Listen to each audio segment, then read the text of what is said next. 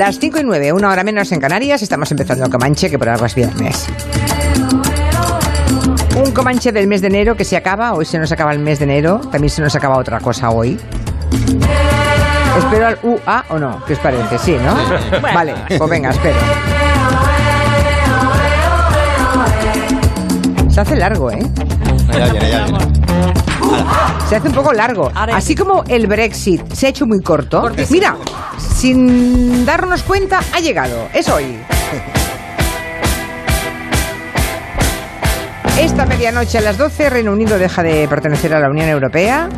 Habrá mucha gente partidaria del Brexit que lo va a celebrar por todo lo alto. Van a poner luces en Downing Street, seguro, pero el Big Bang va a permanecer en silencio. Aquello de las campanadas, no.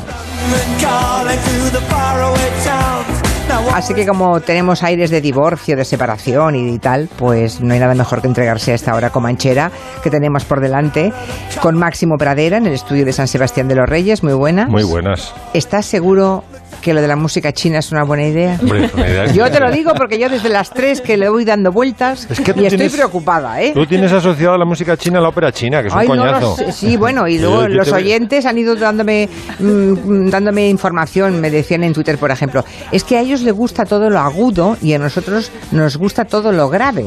Mm, que ellos hacen todo en cinco notas y nosotros en siete. Bueno, pero y estoy asustada. Nosotros en 12, querida. Bueno, yo eh, te digo lo que me ha dicho un tuitero. Aquí tenemos en Barcelona a Nuria Torreblanca y a Miki Otero, muy buenas. Hola, muy Hola, buenas. buenas. Y estamos menos, ¿eh? Sí, hoy estamos más anchos aquí. Estamos menos. Hoy estaban todos. mm, A de bolos. esponjarse, a esponjarse. Sí, todos de bolos. Bueno, por aquello de esponjarse, por aquello de que vamos a hablar un poquito del Brexit también, un poquito tampoco sin agobiar, ¿eh? Mm, descubrimos a través de, de un colega que se llama eh, Ivonne Pérez un fragmento de una serie maravillosa de la BBC que se llamaba Sí Ministro, que se emitió en diferentes televisiones en, en España.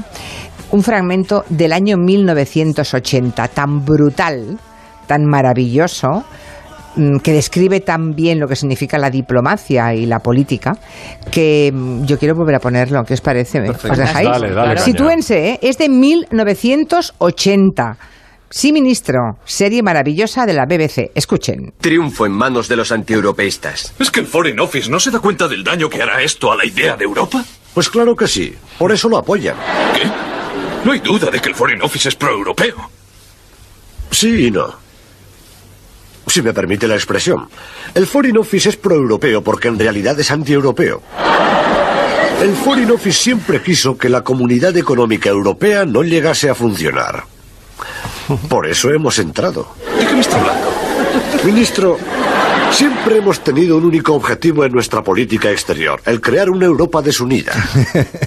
Así pues hemos luchado contra los españoles, con los alemanes, contra los franceses, con franceses e italianos, contra los alemanes y contra los franceses y contra los alemanes e italianos. Divide y vencerás. ¿Por qué cambiar ahora si ha funcionado bien? Bueno, esa es una historia antigua. Sí, y nuestra política. Queríamos hacerlo trizas, así que entramos dentro. Quisimos hacerlo desde el exterior, pero no funcionó. Ahora que estamos dentro, lo convertiremos en una merienda de negros. Alemanes contra franceses, franceses contra italianos, italianos contra belgas. El Foreign Office está encantado, es como en los viejos tiempos. Pero tenemos un compromiso con el ideal europeo. ¿En serio, ministro? Pero, ¿por qué presionamos para que tenga aún más miembros? Por la misma razón, es como en las Naciones Unidas. Cuantos más miembros hay y más disputas se discuten, se convierte en algo inútil e impotente. Qué espantoso cinismo. Sí. Se llama diplomacia, ministro. Fantástico. Qué espantoso cinismo se llama diplomacia. Bueno, un homenaje para los que se van. ¿eh? Igual tenemos algún oyente británico que nos escucha cada, cada viernes en el Comanche y quiere marcarse, no sé. Seguro un- ya podrían estar ahí escuchando con lo que hemos puesto los Beatles, los Kings y los Clash. Pues Deberían sí, estar un montón sí, de sí. británicos escuchando. Ya Ya, podrían, verás, ya ya verás lo que tardan los escoceses en decir que se vienen. Pero no Bueno. les van a dejar, tú crees, no, hombre. Sí, buh, menudos son los escoceses, acuérdate de Braveheart. Mm, Ya, sí. Pero verás cómo no les van a dejar. No. Eso, un, Cameron aparece afortunadamente para el mundo cada muchos años.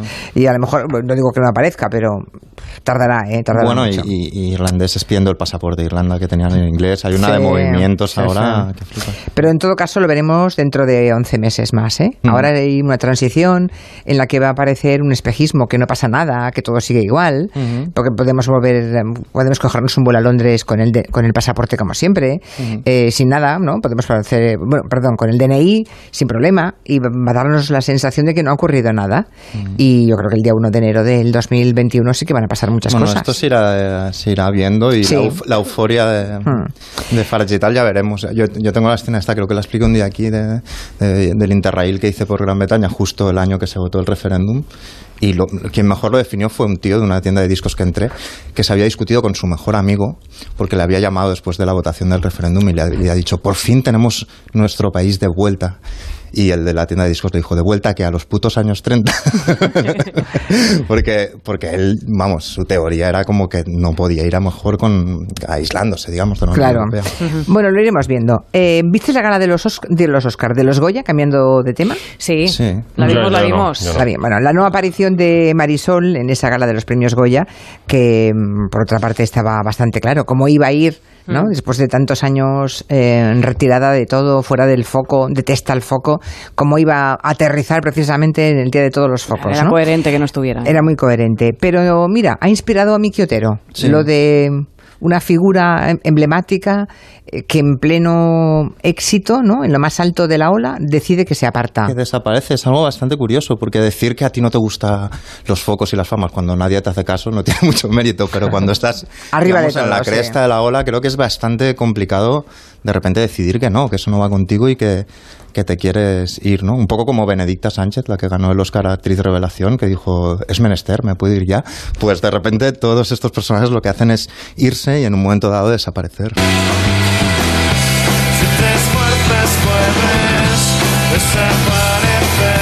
Ahí está el caso que decías, ¿no? El de Marisol. ¿Vale? Eh, o sea, en, a los, a- en el año 85. O sea, es que tenía. Es que hay la imagen de, de que era una mujer muy madura ya y tal, pero tenía 37 años. Que va, era jovencísima. Cuando decide, bueno, desaparecer y, y lo, y lo mantiene. Y tampoco es una cosa así como súper enigmática. Por lo visto en el Mercadona de su ciudad lo la puedes encontrar. No es como que se haya hecho un búnker, ¿no? Eh, o sea, es decir, te la puedes encontrar en el Mercadona, pero no en la alfombra de los Goya. Creo que eso tiene como aún más eh, Sí, mérito. Y tomando, y tomando una birra o tomándose un café en algún sitio, sí, sí. Claro. Y me han contado que los vecinos la protegen, es decir, que cuando ven paparazzi, Genial eso. eh, le, le avisan para que no salga. Entonces, eh, hasta el día siguiente se queda encerrada. Eso es buenísimo, como una red de seguridad. La protegen, sí, sí. No, pero hay muchos, ¿eh? O sea, y hay lo contrario, hay también los que se refugian del todo, ¿no? Enia, por ejemplo, que es la que es como el Espíritu Santo, está en, en los ascensores, en las salas de espera de dentistas, eh, su música, esta etérea que tiene, pero ella desapareció, o sea, eh, la tipa en un momento de mucha fama decidió comprarse un castillo en Dublín y desaparecer eh, eh, del todo. Algo, lo del castillo también lo hizo Kubrick, el, el director de cine. Eh, bueno, hay como toda una serie de personajes que, Brando también, ¿no? que lo han hecho también. Compró la isla. Bueno, Brando, sí. Bueno, O- o que- pero o que- fue de ida y vuelta. Lo de Brando no fue muy serio, ¿eh? Bueno, porque a veces vuelven, te están en vas, su te vas. derecho. Otro que es de ida y vuelta es Daniel. Perdóname, y Greta Garbo, eh, hay gente Esta- que lo ha hecho para siempre. Esta, esta sí que sí. Daniel Ah. Day-Lewis, por ejemplo, también Sí. siempre dice que es la última peli luego, por suerte, porque es muy buen actor. Siempre se va a hacer zapatos una temporada. Voy a construir zapatos una temporada Sí, a, a- Italia zapatos, o, y luego o sea, vuelve. Sí, sí, o pan, ¿no? Eh, pero Yo uno mismo me he ido de Julián La Onda varias veces y luego... Exacto, máximo, por ahí vamos. Eh, pero uno que sí que se fue de verdad y ya no volvió, en en- vamos, en todas las acepciones de no volver, eh, fue Salinger, el, el escritor, que es otra de las perchas para traer hoy este tema porque se cumplen 10 años. Esta semana se cumplía- cumplían 10 años de, de- de su muerte, ¿no? Que era un tipo, bueno, de- era un hijo de padres acomodados, era un, un hombre viajado, había viajado por Europa, etcétera. Eh, se enamoró de Ona O'Neill, la hija de Eugene O'Neill. Eh, pero bueno, el tío se ausentó un tiempo y, y Ona O'Neill se fue con Charles Chaplin, que en ese momento era como el hombre más prestigioso del planeta. Eh, y luego tiene una cosa que es que en el año 41 a él le quería publicar siempre y entonces publicaba algún relato en revistas de menor importancia, pero cuando le van a publicar su mejor cuento en el New Yorker, eh, que es como el más la revista prestigiosa y demás, es- estalla la guerra y deciden no publicarlo y él se va a la guerra, ¿no? Y entonces parte de lo que le, pasa luego a Salinger se dice que es precisamente por el estrés postraumático de la, de la guerra, ¿no? Él publica El guardián entre el centeno, que es su novela más conocida, probablemente la novela de iniciación más, más conocida de, de la literatura. Eh, lo, publica en el 51, es un éxito inmediato y el tipo de, ser un hombre desconocida pasa a que, por ejemplo, adolescentes disfrazados de Holden Caulfield, el protagonista de la novela, le empiezan a rondar su casa o a enviarle un montón de, de cartas, etcétera, etcétera. Entonces el tipo pilla, se compra una casa en New Hampshire y se construye un búnker con todas las de la ley y, y, desde ese momento hasta los 91 años, estamos hablando de décadas y décadas, se dedica a eh, escribir sin parar eh, pero a no publicar eh, nada. Entonces se dice que iba guardando eh, bajo llave todos los manuscritos que O iba sea, podía, seguir viviendo de los derechos de autor. Sí, por supuesto. Sí, sí, sí. sí. Claro, porque Y- si no, el hambre aprieta mucho, ¿eh? no, no, sí, también En para, caso no, para claro, desaparecer hay, que, hay que tener dinero, ¿no? Claro. como, para, como para morir casi. Pero, pero después empezaron a salir rumores, incluso su hija escribió un libro donde decía que, bueno, que tenía, que tenía encerrada prácticamente a su mujer en la otra casa, que se bebía su propia orina, que se volvió un poco majara, eh, que se había convertido al budismo zen, al hinduismo, incluso a la cienciología. Y bueno, a mí la imagen esta me parece muy... Porque él decía que, publicar era un acto que, que le quitaba privacidad al escritor, que él no quería publicar. Eh, y algunos dicen que hacía como Gogol, como el escritor ruso, que iba escribiendo y quemando las páginas que iba escribiendo. Qué terrible, A medida que qué las- terrible. Duele solo pensarlo. Sí, y hay quien dice, inclu- ya, pero imagínate qué páginas, y hay quien dice incluso que era un poco, que había llegado a ser un poco como el personaje de Jack Nicholson en El Resplandor, que llegó un momento de, de locura que escribía la misma frase todo el rato. Pero hay muchos más personajes y algunos un poco más animados.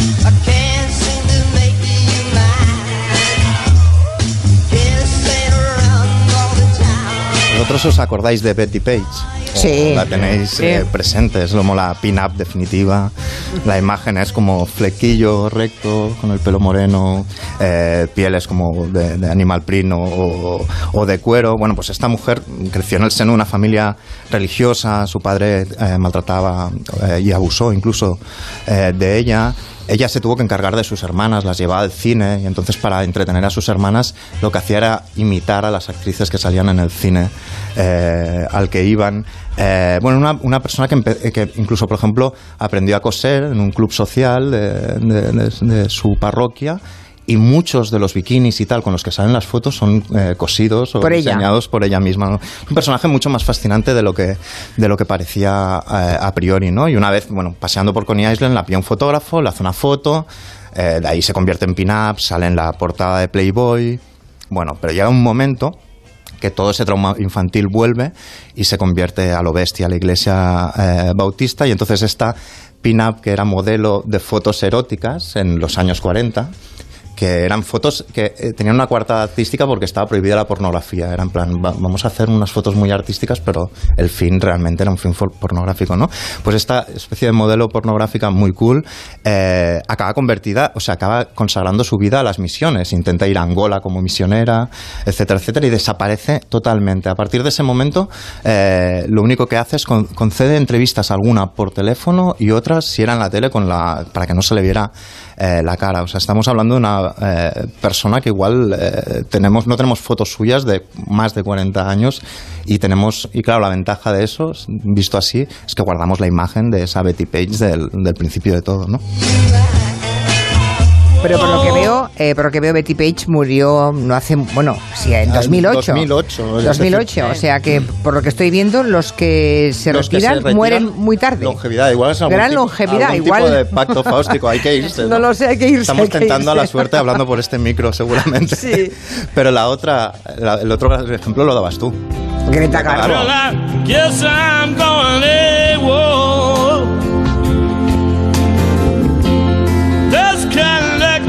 My telephone. Just like Greta Garbo, es la Greta Garbo. Just like Greta.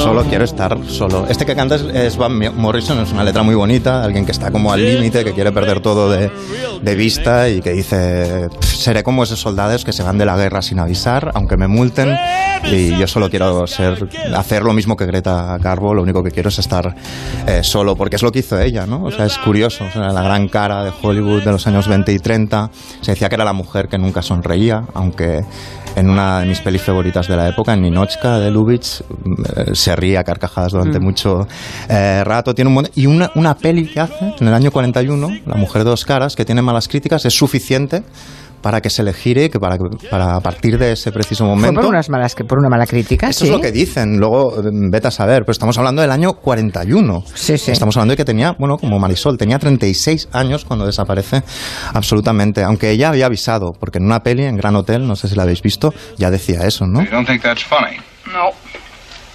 It seemed funny to me when I first heard it. Maybe the trouble isn't with the joke. Maybe it's with you. I don't think so.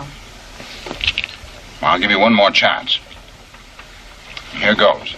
When I first heard this joke, I Está myself. y lo único que grita ella es solo quiero estar sola, solo quiero estar sola. O sea, ya había avisado. Ella se retira, eh, se compra un apartamento gigante en Nueva York, cultiva ciertas amistades como Aristóteles Onassis o Cecil Beaton y tal.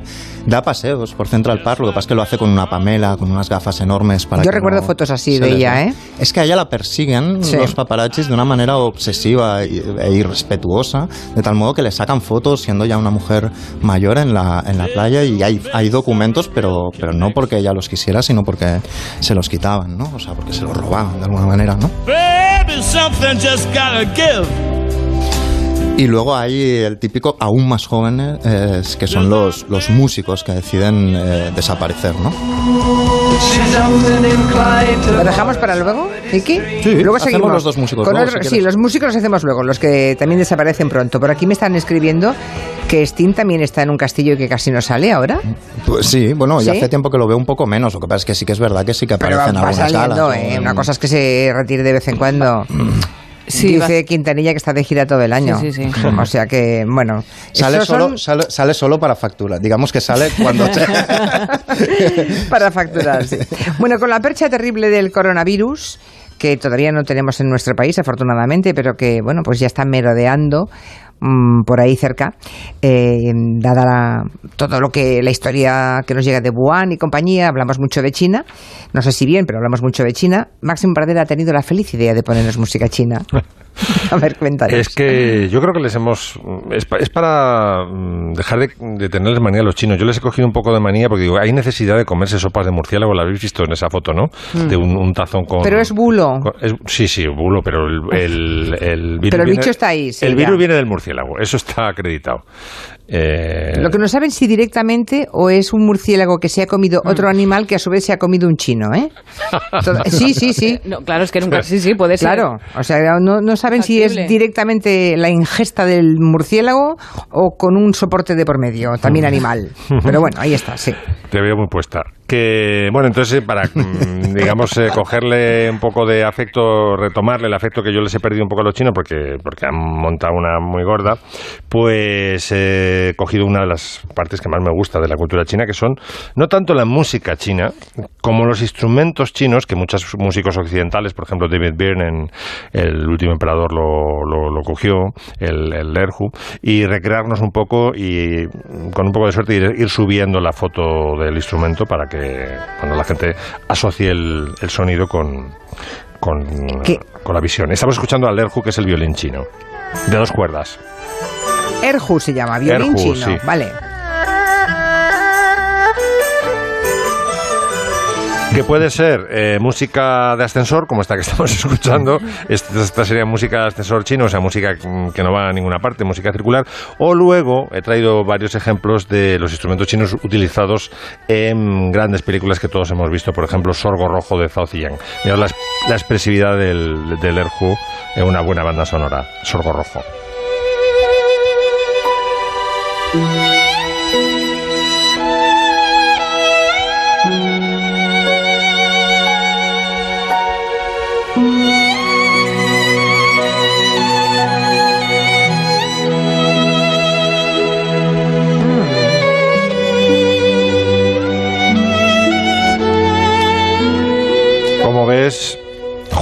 Eh, no es tan murga como No, no, no, es muy envolvente esta música. Es muy, muy sí. bonita, sí. Es muy Ahora envolvente. vamos con otro de los instrumentos eh, más importantes en China. Este instrumento tiene 2.000 años, que es la pipa.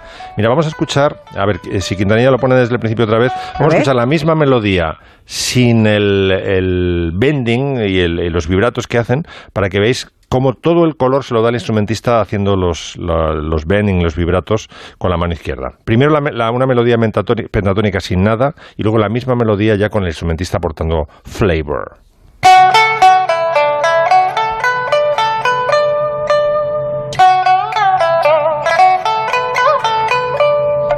¿Habéis visto lo que hacen? no? Blum, Sí. blum, hace los, los, Sí. los redobles eso. Y ahora vamos a escuchar ya a la pipa en una melodía de verdad. Con todos los recursos. Este podría ser el sabicas chino, ¿no? Haciendo ahí redobles. Blum, blum. Es un instrumento muy en forma de pera, eh, muy difícil de, de tocar y de coger, incluso no sé por qué se lo ponen eh, para arriba, ¿no? Sí. No lo cogen como una guitarra, sino que lo es, es muy Muy incómodo, Muy sí. incómodo. Porque lo tienen como en suspensión y cerca de la cara, ¿no? Sí, sí, sí. Lo- lo, eh, la técnica es con unas eh, uñas postizas, unas, unas, unas, unos plectros que se enganchan con unas anillas en los dedos. Y entonces y el nombre del instrumento parece ser que es eh, compuesto es pipa. Entonces pi es el, el ruido del eh, dedo eh, hacia abajo, que es el golpe principal, al, re- al revés que en la guitarra, y, y- pa es el, eh, sonido en chino del... del dedo pulsando la cuerda hacia la palma de la mano, que es como hacemos en la. en Lo la difícil que es marcarse un solo ¿eh? en estas condiciones y hacer el chulo, ¿no? Madre Porque- mía, Todo desde es un luego. solo. Sí. Vale, ya hemos escuchado el erju y el La pipa, pipa, o, la- sí. o la pipa, La que es el laúd sí. chino. Sí, y esto, ahora va a sonar la, la mal llamada trompeta china. Bueno, esta- esto es otro ejemplo de, de la banda sonora de Sorgo Rojo. No, del último emperador, perdón, de, de Pipa. Que, ¿Esta? Sí. Sí, para, para, tener asociado, pipa, sí. para tener asociado el instrumento al, a, la- a- a una banda sonora. No, ahora va a sonar la mal llamada trompeta china, porque tiene campana de trompeta, pero en realidad es un oboe. ¡Uy! Hombre, esto se avisa. Es un instrumento muy virtuoso, veréis, ahora va a empezar a hacer virguerías, a empezar a imitar pájaros y a- se pica con la flauta. Es gracioso.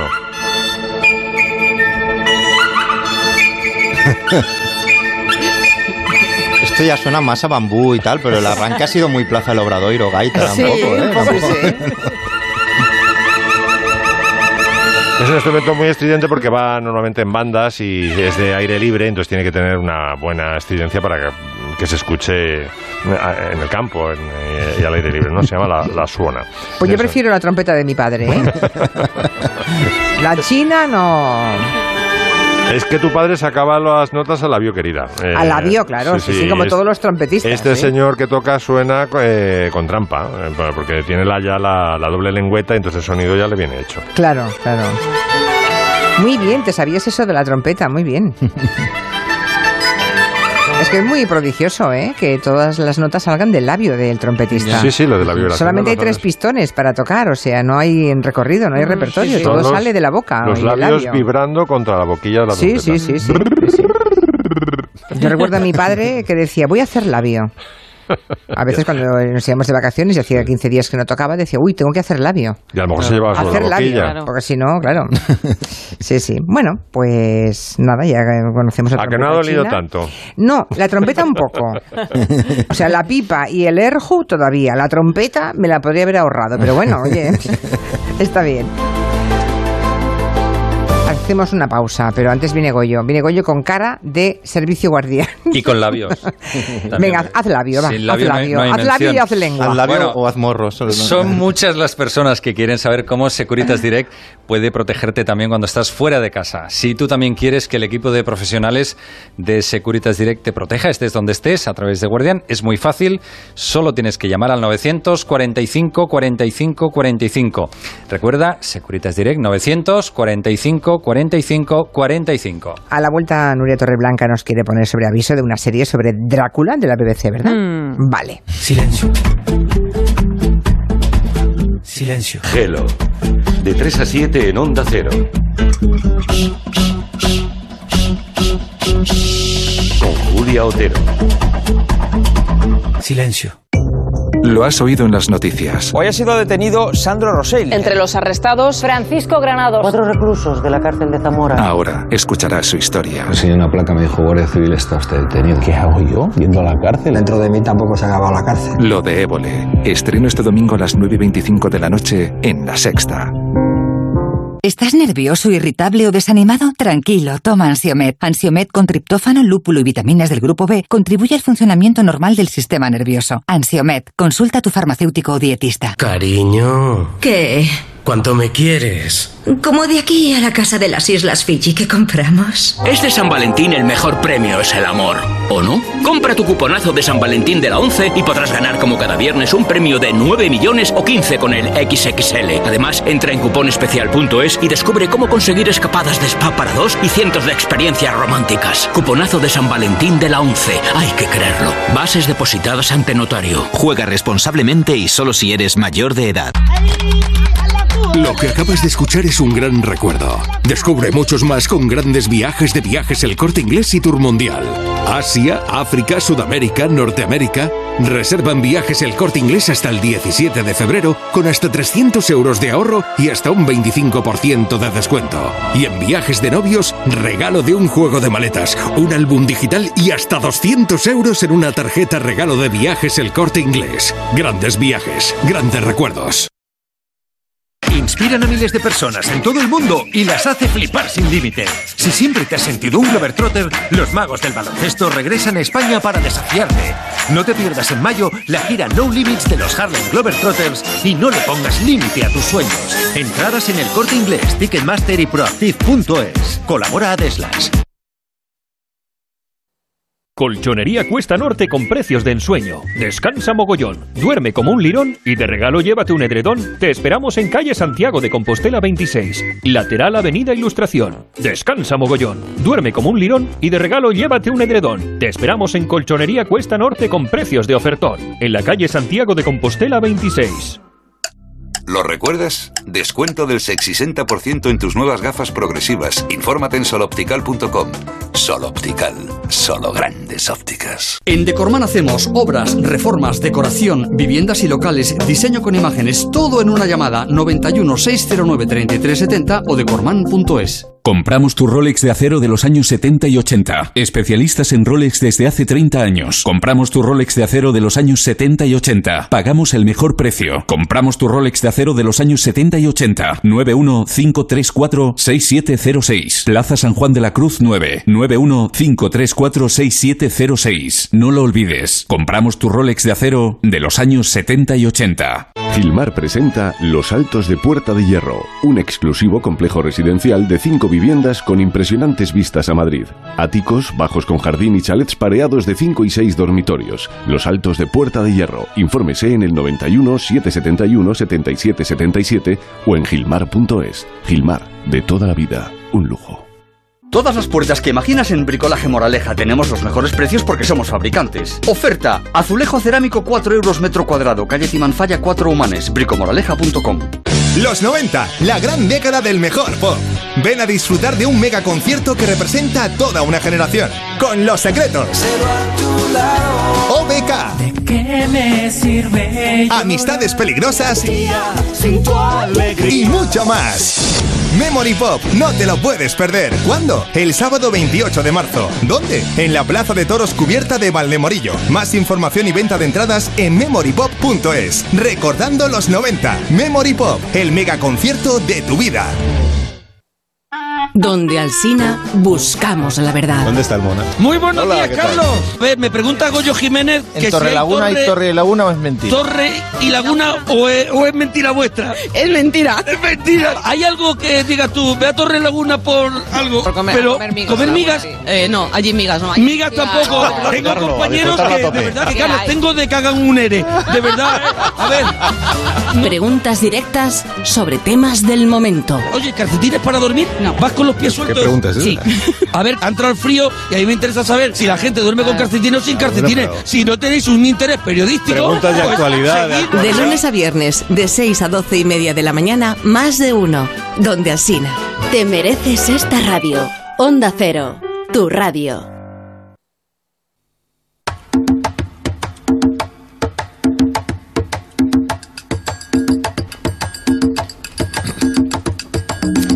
Pues hay un, por aquí un traductor de chino, Máximo Pradera, que acaba de alertar a través de Twitter que pongan todo el mundo la radio, la gente que le sigue, porque estás haciendo una introducción a los instrumentos chinos. Sí. Siempre descubrimos oyentes con particularidades, ¿no? Pues es un oyente español, aquí se llama Javier Altayó, que, bueno, es traductor de chino, así que... Y es muy curiosa también la diferencia entre la música, siendo pentatónica las dos escalas, entre la música china y, y la música japonesa. Luego lo cuento. Vale. Ahora hablemos de Drácula. Sí, vamos una- con la sangre, ¿no? Sí, vamos con la sangre, venga. Esta serie de la BBC.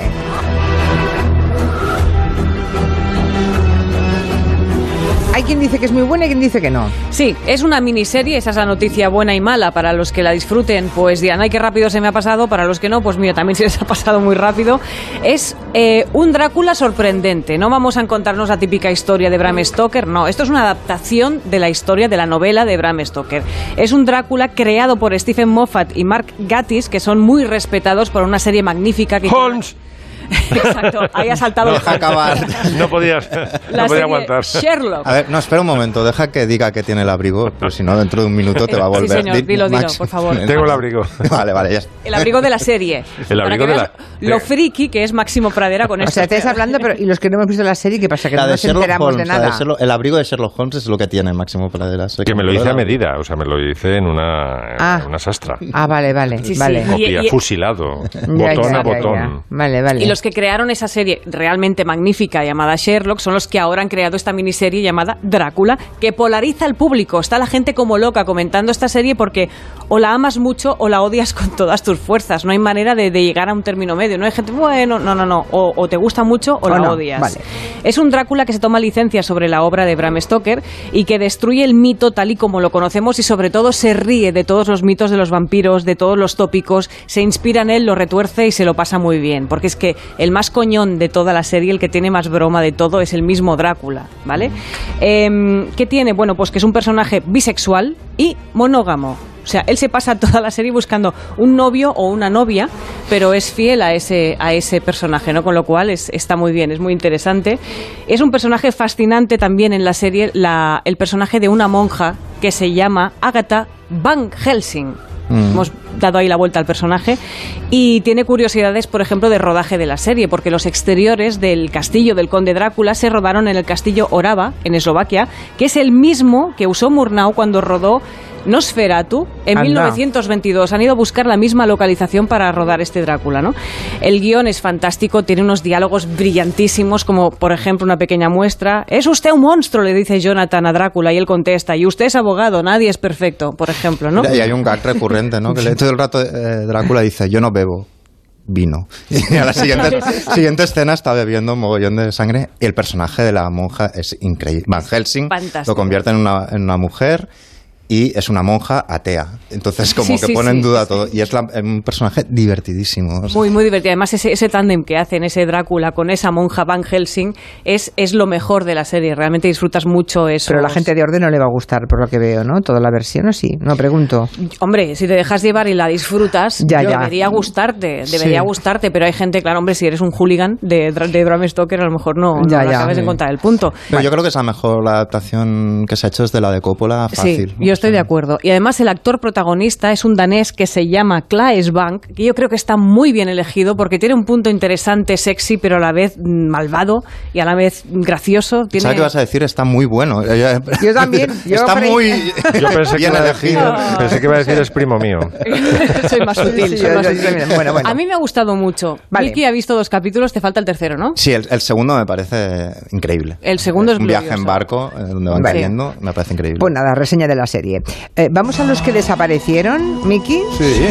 Los que se fueron pronto y para siempre en el mundo de la música. Sí, uno es este, Sid Barrett, ¿no?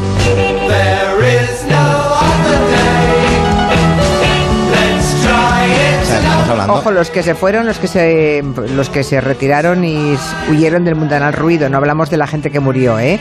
No. Pensando en cualquiera que ponga la radio ahora y que no, No, sepa de, de qué estamos hablando. de Hablamos hecho- de, gente a lo Marisol o Greta Garbo que un día se va. De y hecho, dice hemos hasta aquí. comentado, ¿no? Que los que se, los que deciden desaparecer del mundo de la fama, luego son muy longevos. Muchos de ellos llegan Sí. a los 91, 92 años, con lo cual. Pero sí se fue porque lo fueron, vamos, porque se, se puso Bueno, porque estaba realmente mal el pobre, pero estamos hablando del año 1967, Es decir, en Inglaterra, cráneo Londres el es el, es, el, es el, el centro y el corazón del, del mundo, es donde está pasando todo y tienes un grupo que se llama Pink Floyd que, que casi ha inventado, casi o ha hecho la catedral de un género que es la música psicodélica, pero tú eres un tipo psicodelicado más bien y que abusa un poco demasiado de las eh, drogas psicotrópicas, ¿no? Y entonces eh, Sid Barrett básicamente, bueno, mm, eh, Máximo lo decía, ¿no? Tiene un uso y abuso del LSD. Ese verso Eh, tremendo de Now there's a look in your eyes like black holes in the sky.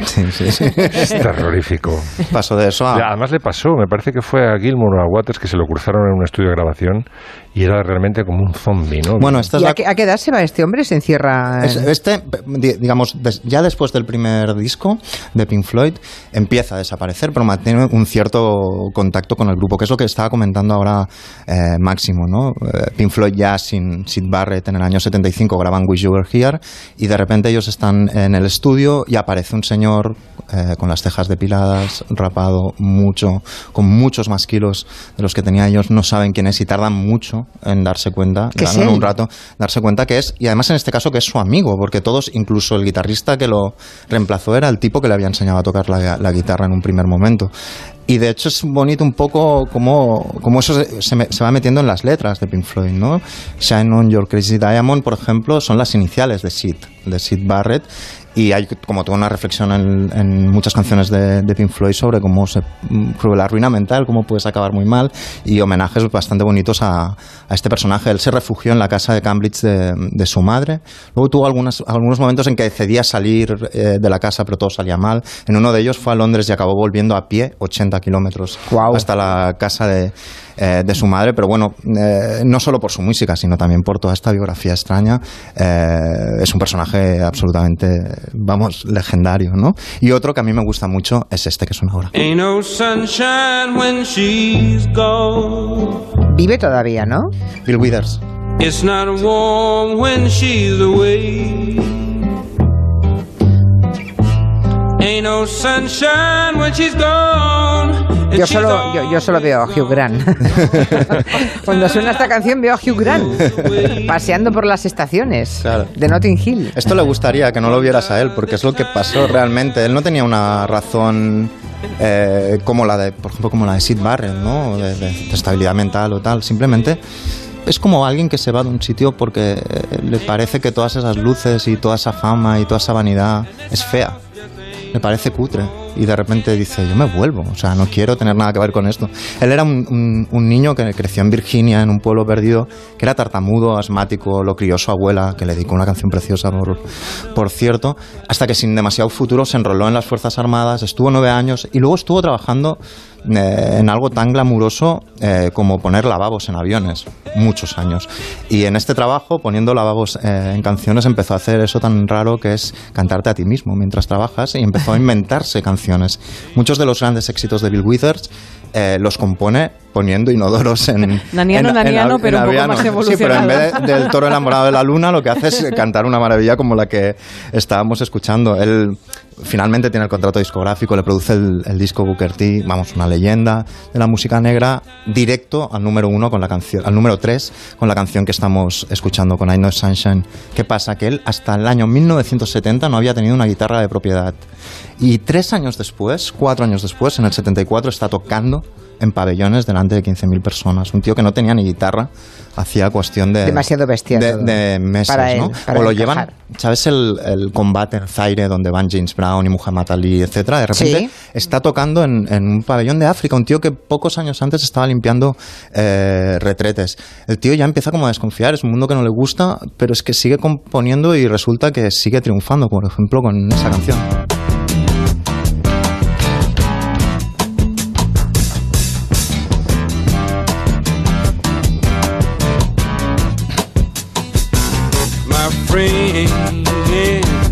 Use Me. Esta la, compuso poniendo retretes, o sea, reconocido en en una entrevista en la época en la que...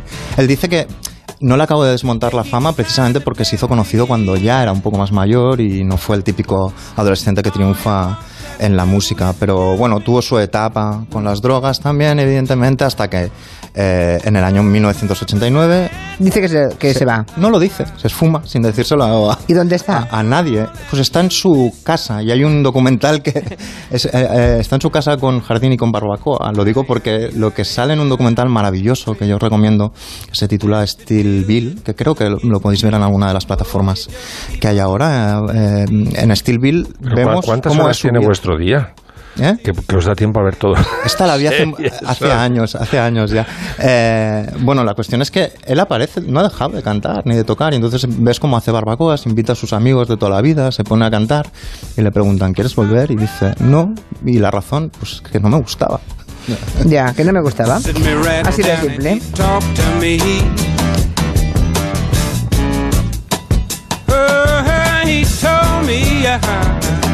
Volvemos al coronavirus. Bueno, volvemos a la música china. A la música china. Himn- himnos del coronavirus. Oye, eh, Exacto, instrumentos del coronavirus. Antes de meterme en los, en los tambores que os van a molar, porque traigo un buen ejemplo del último emperador, no, es que al hilo de lo que contaba antes Mickey de New Yorker y Salinger, eh, para, es una, una anécdota que ilustra muy bien la diferencia entre el periodismo americano y el periodismo eh, español. ¿no? Eh, y se la ha oído a David Sedaris, que es un, un, eh, un un escritor eh, pues que escribe sobre todo textos de humor, ¿no? Entonces dice que estaba escribiendo para el New York en un artículo donde había pasado mucha vergüenza, había ido con su compañero, es homosexual, porque había ido a Costco, que son unos grandes almacenes eh, americanos, y solo habían comprado una enorme caja de preservativos. Y entonces él dice, dice aquel- en el escrito dice, aquella caja de preservativos dice era como un bloque de hormigón. Bueno, pues el periodismo americano llega, o por lo menos el New York, el bueno, el periodismo bueno, a que le llamó el fact-checker de New York y dice, señor Sedaris, hemos llamado a Costco y la caja más grande que tienen en Costco de preservativos es de una caja de zapatos, no puede usted poner eh, eh, que, era como un bloque de hormigón. Dice, joder, pero si es para hacer un, para arrancar una risa, tío, déjamelo. Eso es. Cada cosa hacen la llamada para comprobar el dato. Sí, sí, y si no, no puedes poner en un libro, por ejemplo, no puedes poner que son tus memorias, sino puedes defender que todo lo que dices ahí... Es increíble. el- A, yo, a mí, yo acabo la en la precisión en ellos es una en enfermedad. Estados Unidos, me Sí, invento la mitad. Es una enfermedad. bueno, vamos con los tambores chinos. Que suene el último venga. emperador. Tambor chino, va. Esto es fusión de David Byrne, ¿vale? Estos son tambores chinos. Ahora se va a meter un, ah, un instrumento occidental. Y luego va a entrar el erhu.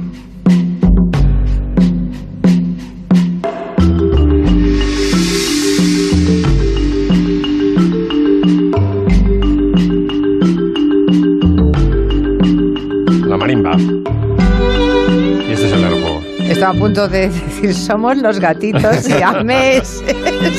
Pero se va animando, esto ya da para conga, ¿eh? Son los gatitos siameses. También. Gatitos y meses y corona conga, sí, sí.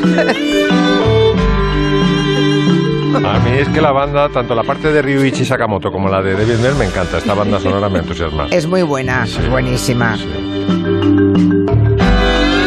Fijaos qué bien funciona, ¿no? La, la fusión entre instrumentos chinos y... A mí la música china pura, la verdad es que no me despierta gran entusiasmo.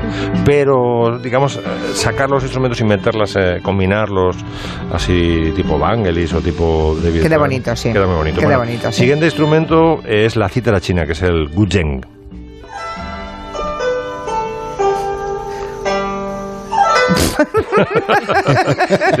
fría. Es que me están buscando las cosquillas. Me mira Quintanilla con cara de malote.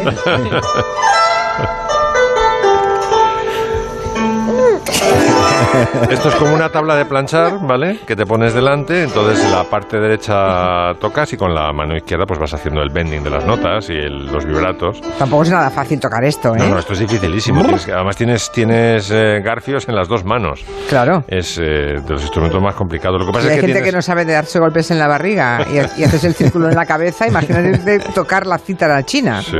Esto está en todos los en todos los conjuntos chinos eh, porque aparte de hacer melodías pues da la armonía y estas cascadas de arpegios que siempre que es lo más característico del ¿sabes? tanto para arriba como para abajo pues hace hace mucha compañía y el último instrumento que tengo yo se lo he visto utilizar a Kwai Chang Caine de arma ¿os acordáis cuando en un episodio ah, bueno os podéis acordar porque esto es hace muchísimo pero en un episodio le atacan a, a Kung Fu y se defienden con la flauta ¿Ah, sí? a hostia limpia, sí. Y no se le rompe, consigue que no se le rompa. El Digi se llama. Digi. Digi, sí. Aquí vamos a escucharlo en un conjunto, la del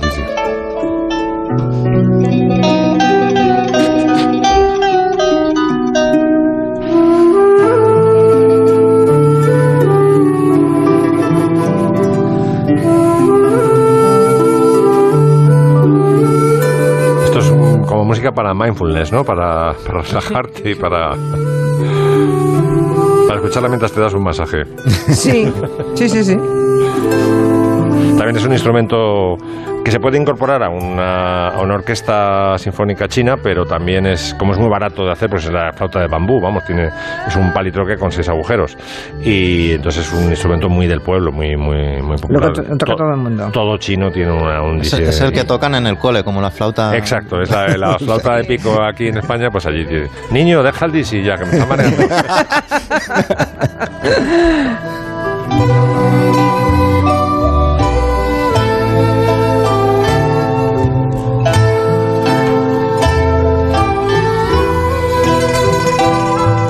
Este sábado pasado he hecho el repaso de los instrumentos chinos.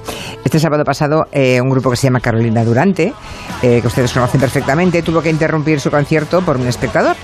Y eso ha llevado a Nuria Torreblanca a contarnos algunos incidentes que ocurren a veces sobre los escenarios. Sí, y eso los Carolina Durante para, bueno, los hemos escuchado mil veces, mm, todos mis amigos se llaman Cayetano, no votan al PP, votan a Ciudadanos, son los autores de la famosa canción. Bueno, estaban tocando, estaban en el concierto en la Sala Moon de Valencia y de repente el cantante se da cuenta desde el escenario, Diego Ibáñez, eh, para la actuación cuando ve que un joven estaba agrediendo a la chica con la que estaba al lado, ¿no? Le dijo, tú fuera vas a pegar a una chavala, no me jodas, macho. Eso fue literalmente lo que le dijo desde el escenario.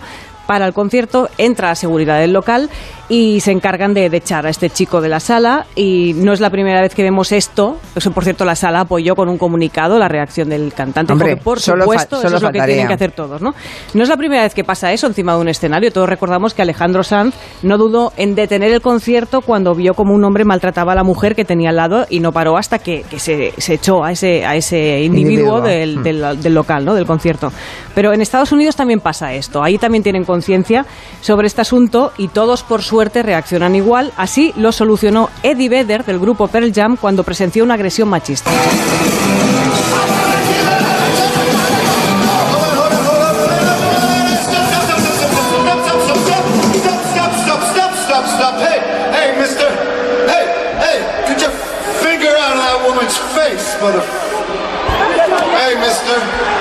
Dice, ¿qué haces con ese dedo en la cara de una mujer? Vete ya, hombre. Stop, stop, para, para, ¿no? O sea, se- efectivamente así es como se hacen las cosas, ¿no? Por suerte, cuando tú estás actuando sobre un escenario, también te pueden te pasan cosas muy bonitas, faltaría más, ¿no? Sobre Claro, no todo- siempre se interrumpe porque ves un, a un maltratador. Claro, pueden pasar muchas cosas. Por ejemplo, si eres Bruce Springsteen y sacas a una niña pequeña al escenario a cantar contigo, eh, lo que pasa es que se puede saber mejor las canciones que tú.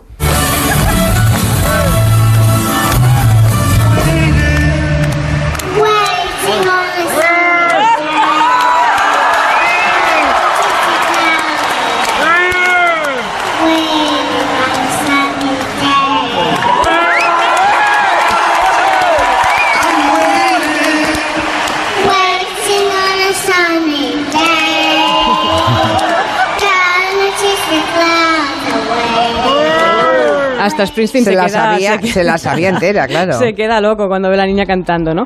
Bueno, también puede pasar que tengas un grupo de rock, que en ese grupo esté tu hermano y te pelees con él en el mismo escenario. En esta categoría tenemos a unos triunfadores natos a los que tenemos mucho cariño. Son dos hermanos, los hermanos Gallagher, Liam y Noel de los Oasis.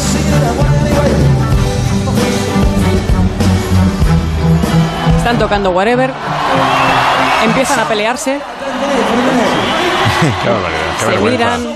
Qué violencia en el público. se enfadan. Liam deja de cantar, se sienta en un rincón y deja al hermano Noel tocando la guitarra solo con todo el público. Se queda que no sabe qué hacer. Y al final arranca el público a cantar con Noel entendiendo que dice, bueno, vaya hermano, te ha tocado. Y os estáis peleando en el escenario, ¿no? Pero vamos a acabar con un buen final. También te pueden entrar ataques de tos, puedes olvidarte la letra, pero lo peor que te puede pasar es que te caigas en en el escenario, ¿no? Pero puedes caerte con mucha dignidad, no pasa nada, te levantas, o puedes caerte con ninguna dignidad, como por ejemplo caerte dos veces como Fer, el cantante de Maná. Escuchemos.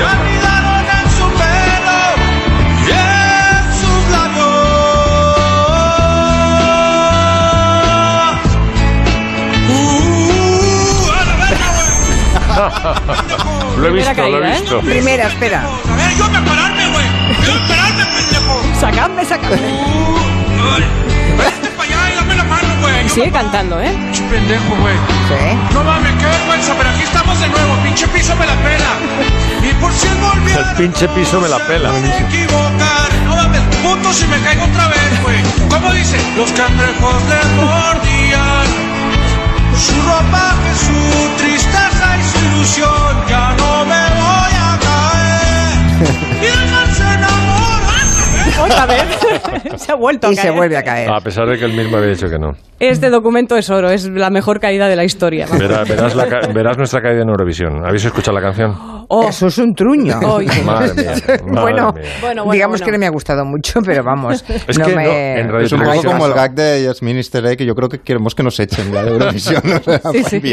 Por cierto, dice aquí un oyente que mucha risa con los instrumentos chinos, pero que ustedes aquí tienen la zambomba. Es cierto. Es y, la, un y la- oyente. y la botella de anís. Exacto. La semana que viene, por favor, que alguien traiga una botella de anís de los presentes. Claro. Que vamos a tocar un poco, por Vale. favor, por favor. Adiós. Adiós. Hasta aquí el Comanche. Adiós. Son las 6 de la tarde, las 5.